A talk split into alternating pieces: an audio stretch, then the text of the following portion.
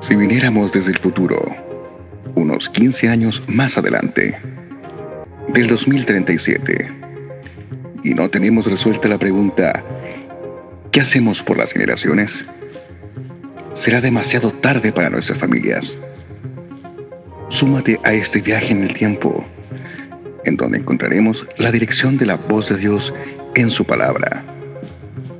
Somos Iglesia Antioquía transformando vidas. Hay una historia especial que cuenta que un hombre estaba jugando fútbol y tuvo una lesión. Entonces una amiga lo subió a su auto y lo llevó rumbo al hospital. Y llegando al hospital, este hombre se comunica con su esposa, seguramente un WhatsApp, seguramente un mensaje de audio, y le dice, amor, tuve un accidente, deportivo y Paola me trajo al hospital, así que estoy un poco grave, te espero en el hospital. Y la esposa responde, ¿quién es Paola? y muchas veces nos ocurre que en vez de rescatar lo bueno de una persona, siempre buscamos lo malo. Esta mujer tuvo que haber pensado, amor, ¿cómo te encuentras? ¿Cómo estás? Qué bueno que una persona te pudo llevar al hospital pero a veces nos quedamos con lo malo. En este episodio vamos a hablar acerca del título y vieron virtud en nosotros. Saludos, queridos y queridas. Las escrituras nos enseñan una historia que para nosotros debe ser una guía como una cultura de vida. Nosotros como Casa Antioquía siempre apelamos a la cultura Resulta que la cultura es una forma de gestar una nación, un pueblo. El Eterno tuvo una idea, eh, crear, pensar y proyectar un pueblo, una, una familia. Y para eso tuvo que desarrollar una cultura. Una cultura tiene una forma de pensar, una cultura tiene una forma de percibir la vida, una cultura genera más que un movimiento, genera un estilo de vida que se va eh, repitiendo generación tras generación. Y en esa cultura encontramos aspectos súper importantes para vivir en comunidades. Este podcast que está apuntando palabras súper grandes e importantes como comunión por las generaciones, nos tiene que dar una medida de cómo, en qué cultura estamos desarrollando con nuestros pares, con nuestros mayores, con nuestros menores, y las personas que se van agregando también a las filas del reino de Dios. Y esta historia cultural, que es muy espiritual, habla acerca de un, un hombre llamado Onésimo. Onésimo aparece en el libro de Filemón, un texto muy corto en el Nuevo Testamento. Y es el mismísimo apóstol Pablo, hablando con su amigo Filemón respecto a un caso puntual. La historia no da muchos detalles, ¿no? No cuenta, es como un spoiler, es como que te cuenta apenas el 2% de lo que sucedió entre Filemón y Onésimo pero tuvieron ahí una diferencia, tuvieron una situación inconclusa, eh, tuvieron un debate, tuvieron un, problema. Ese problema los llevó a separarse, ese problema los llevó a bloquearse por las redes sociales, a eh, eliminar, a no tener una relación en comunión. Porque obviamente cuando uno se equivoca eh, y no hay un arrepentimiento y no hay una restauración, las relaciones quedan quebradas. El apóstol Pablo da consejos súper buenos, súper necesarios, y apela no solamente al, buen corazón de Filemón, sino que apela a la vida. Porque fíjense, queridos y queridas, que la vida nos se va a presentar muchas veces para nosotros de manera injusta, pero nuestro Dios es justo. La vida muchas veces se va a presentar delante de nuestros ojos como, como cosas que no vamos a lograr, pero el Señor ya logró todo para que nosotros seamos felices. A veces andamos buscando la felicidad. Hay estadísticas y encuestas que hablan qué es lo que más persigue el hombre y una de ellas es la felicidad.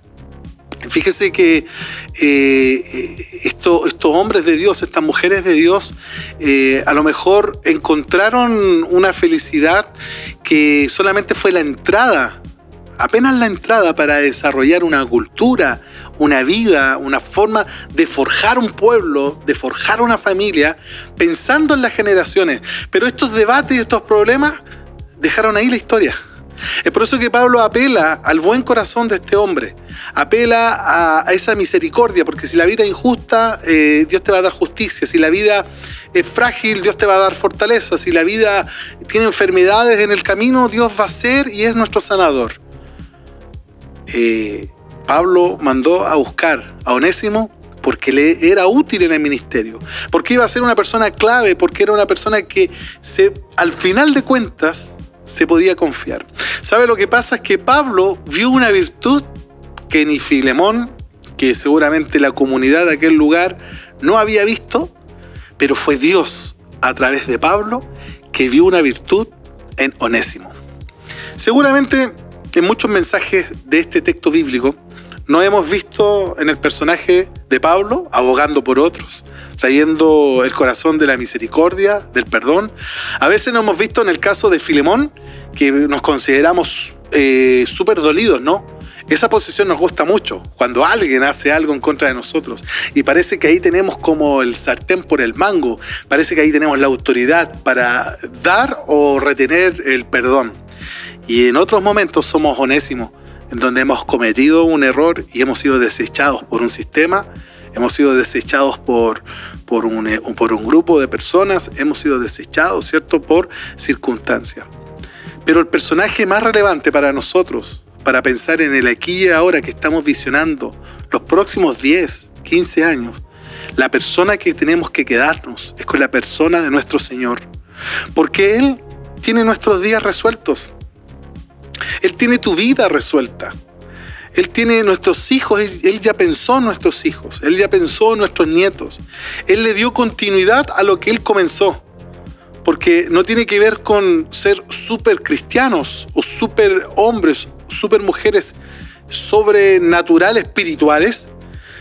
Y aunque tenemos que vivir en una calidad y aunque tenemos que vivir en una conciencia y en una dignidad de sabernos hijos de Dios, con carácter, con cultura, como hablábamos, con sentido de pertenencia, con una vida espiritual que sabemos que funciona. Incluso la vida espiritual es más real que todo lo que pensamos que está a nuestro alrededor. Pero Dios vio algo que otros no vieron. ¿Sabes qué? Dios ha visto esa virtud en tu vida y es súper necesaria para esta sociedad. Por favor, saquémonos de nuestra mente que solamente lo que yo tengo es para compartirlo en una reunión, en una asamblea, en un punto de encuentro. Es apenas el punto de partida. Esa virtud que Dios puso en tu corazón, en tus manos, en, tu mente. Eso lo que tú realizas es apenas para manifestarlo en una asamblea. Lo que viene después es para manifestarlo en la sociedad. Lo que viene después es para seguir construyendo de manera estratégica, de manera sabia, de manera efectiva. Los días que nos tocan por vivir son días difíciles. No van a ser fáciles. El mundo que se ha desconstruido ¿Vio? Porque el reino de Dios construye, pero el enemigo destruye. Y este mundo que está apenas cambiando, y como dice la palabra, lo que era malo se le va a decir bueno, lo que era bueno se le va a llamar malo, nosotros tenemos que dar a la luz la virtud que Él ha puesto en nuestro corazón. Uno de los consejos más prácticos que podemos entregar hoy día para nuestra casa, para nuestra congregación, es que tenemos que comenzar a ver como Dios ve. Y lo que Dios ve en una semilla, Él está viendo un bosque. Y lo que Él ve en apenas en una gotita de agua, Dios está viendo un océano. Lo que Dios está viendo con nosotros parece a lo mejor irrelevante, parece pequeño, parece, parece que no vamos avanzando tan rápido. Pero tranquilos, tranquilas. Dios se paró en la eternidad y dijo que todo lo que Él había hecho era bueno y dice que reposó que descansó. Necesitamos descansar con Dios. Necesitamos reposar porque cuando reposamos, lo que ocurre en, nuestra vida, lo que entendemos es retener lo bueno de esa persona. Nosotros como padres, y me pongo yo en el, en el ejemplo así con cara descubierta, muchas veces como papá o como esposo, casi siempre está con lo malo, fíjate. Casi siempre estoy diciéndole a mis hijos, te portaste mal, diste vuelta el vaso de jugo en la mesa, eso no corresponde, no te peinaste, no estiraste tu cama, no ordenaste tus juguetes, no hiciste tu tarea. Y pocas veces me detengo a decir lo bueno, lo virtuoso que ellos tienen. A veces a nuestras esposas o esposos o padres o abuelos siempre nos detenemos en lo negativo, en lo que no hay virtud. Y lo que no tiene virtud necesita arrepentimiento, necesita orden, necesita la dignidad. Pero hay muchas cosas buenas. ¿Sabes qué? En tu propia casa hay mucha virtud. En tu esposo, en tu esposa. En las congregaciones, todo lo que hay que corregir, lo tenemos que corregir. Pero ¿cuánta virtud hay en ese lugar? ¿Cuánto valor le vamos a dar a las personas que nosotros pensamos en 15 años? Pero ¿cuántos de nosotros a lo mejor no vamos a estar en 15 años en este mundo? ¿Cuántos de los seres queridos que solamente les desmarcamos y insistimos con no lo lograste, no lo haces bien? ¿Cuántos de eso, de esas personas nos vamos a perder la oportunidad de celebrarles, de bendecirles? ¿Sabes qué? Que para construir generaciones en, en esa comunión que el Señor nos otorga, necesitamos fortalecer nuestra identidad, fortalecer nuestras raíces, decirle a los onésimos que tienen espacio en nuestra casa, a esos onésimos que tienen espacio en nuestro diálogo, a esos onésimos que tienen espacio para que ellos puedan explotar lo que Dios ha puesto en su corazón, pero no bajo la mirada, como dijimos en el podcast, de la gente. ¿Vio?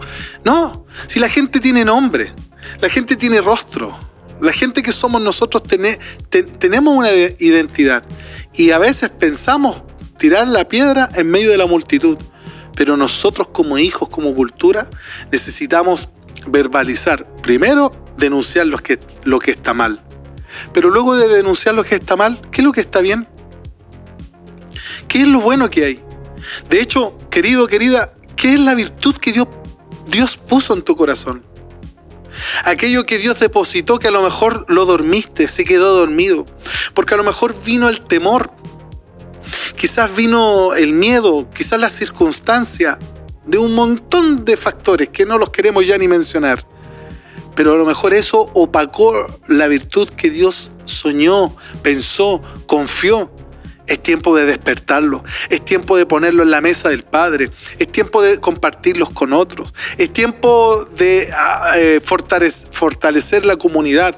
Hay gente que profesional, capacitada, que necesita entregar esa herramienta a la comunidad.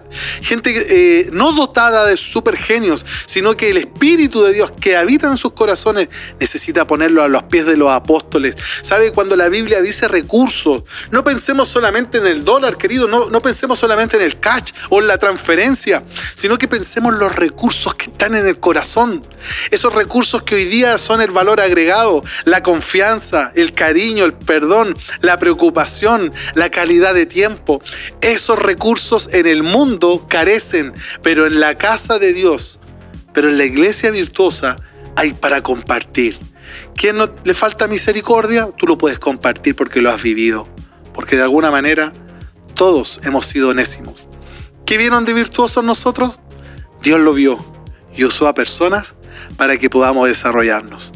Así que queridos, queridas, te invitamos a fortalecer y a valorar las virtudes que Dios ha puesto en medio de nuestra generación y que podamos fortalecer a esos jóvenes, a ese remanente, a esos brotes, a, eso, a esas personas que van a caminar con nosotros así también con nuestros ancianos, los mayores, y qué mejor que valorar la virtud de nuestros pares, que son los compañeros también de este viaje. Somos Iglesia Antioquía, transformando vidas.